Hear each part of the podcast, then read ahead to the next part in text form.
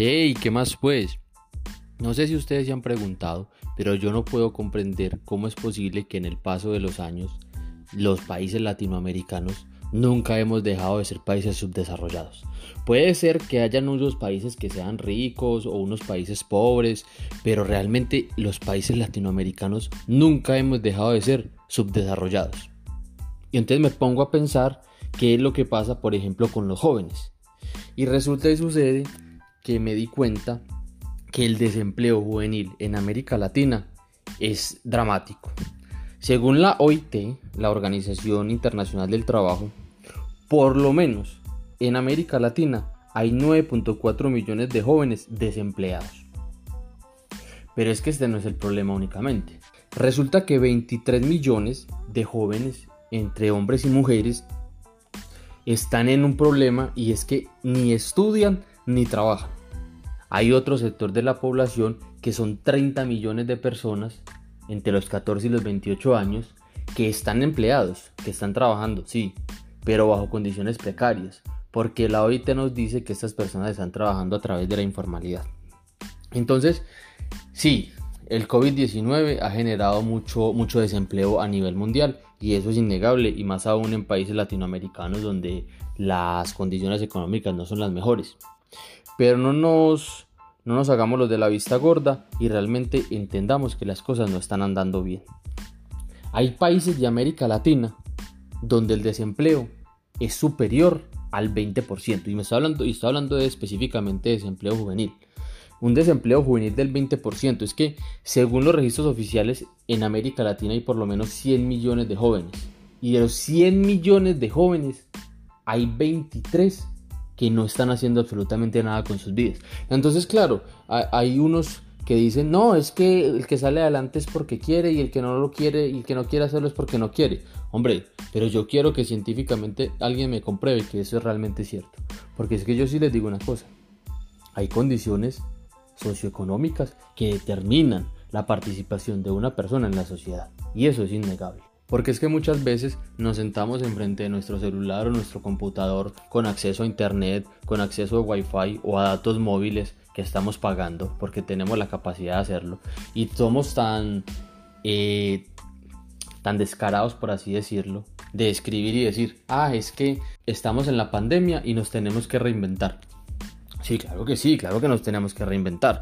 Pero es que si estamos siendo conscientes de que hay personas que ni siquiera tienen acceso a agua potable o hay personas que ni siquiera tienen acceso a una vía en la que se puedan transportar a un casco urbano, porque ni siquiera saben qué es lo que está pasando en el mundo.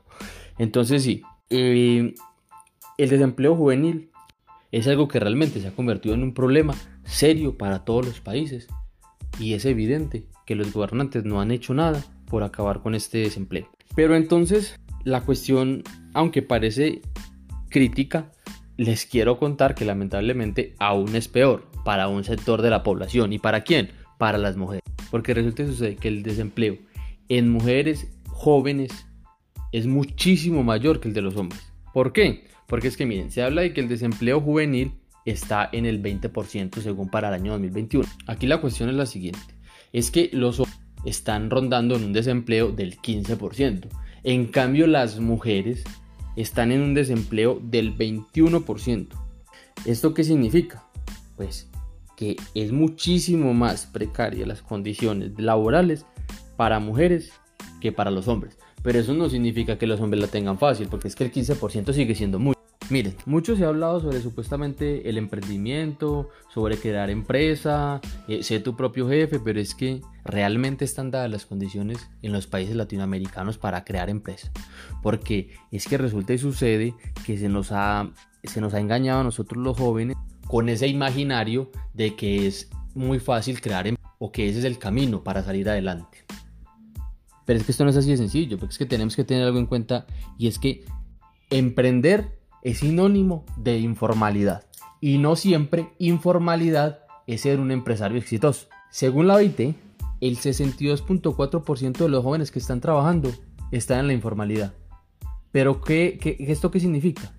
Que las personas que supuestamente están emprendiendo no están garantizando una vejez digna para ellos. ¿A qué me refiero con esto? Porque es que cuando uno está en la informalidad, lo más seguro es que no se cotice a la seguridad social, por ejemplo, y esto específicamente a pensiones, a una jubilación. Por lo tanto, emprender no es una garantía de riqueza o de poder tener una mejor capacidad económica o una mejor eh, capacidad adquisitiva. Bueno, y finalmente yo sí quiero hablar de un fenómeno muy preocupante dentro de los jóvenes y es los nini. ¿Quiénes son los nini? Los nini son esta población joven entre los 14 y los 28 años que no trabajan, no están buscando empleo, no están estudiando y tampoco están buscando los medios para estudiar. Entonces es crítico. Es crítico porque todavía hay personas en América Latina que no tienen acceso a la educación.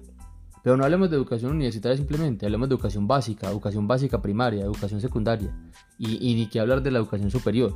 Y eso es otra cosa que tenemos que analizar porque es que no solamente acceder a la educación superior es una garantía para que una persona pueda acceder a un empleo digno. Las condiciones económicas y sociales en América Latina se agravaron, obviamente, con la llegada del COVID-19. Pero no nos engañemos, no queramos tapar el sol con un dedo, porque es que las cosas antes ya no andaban bien. Hay problemas generales en muchos países, el estallido social en Chile, los problemas económicos en, Argentina, los graves problemas que se están viviendo bajo el mandato y el régimen de, de, Nicolás Maduro en Venezuela.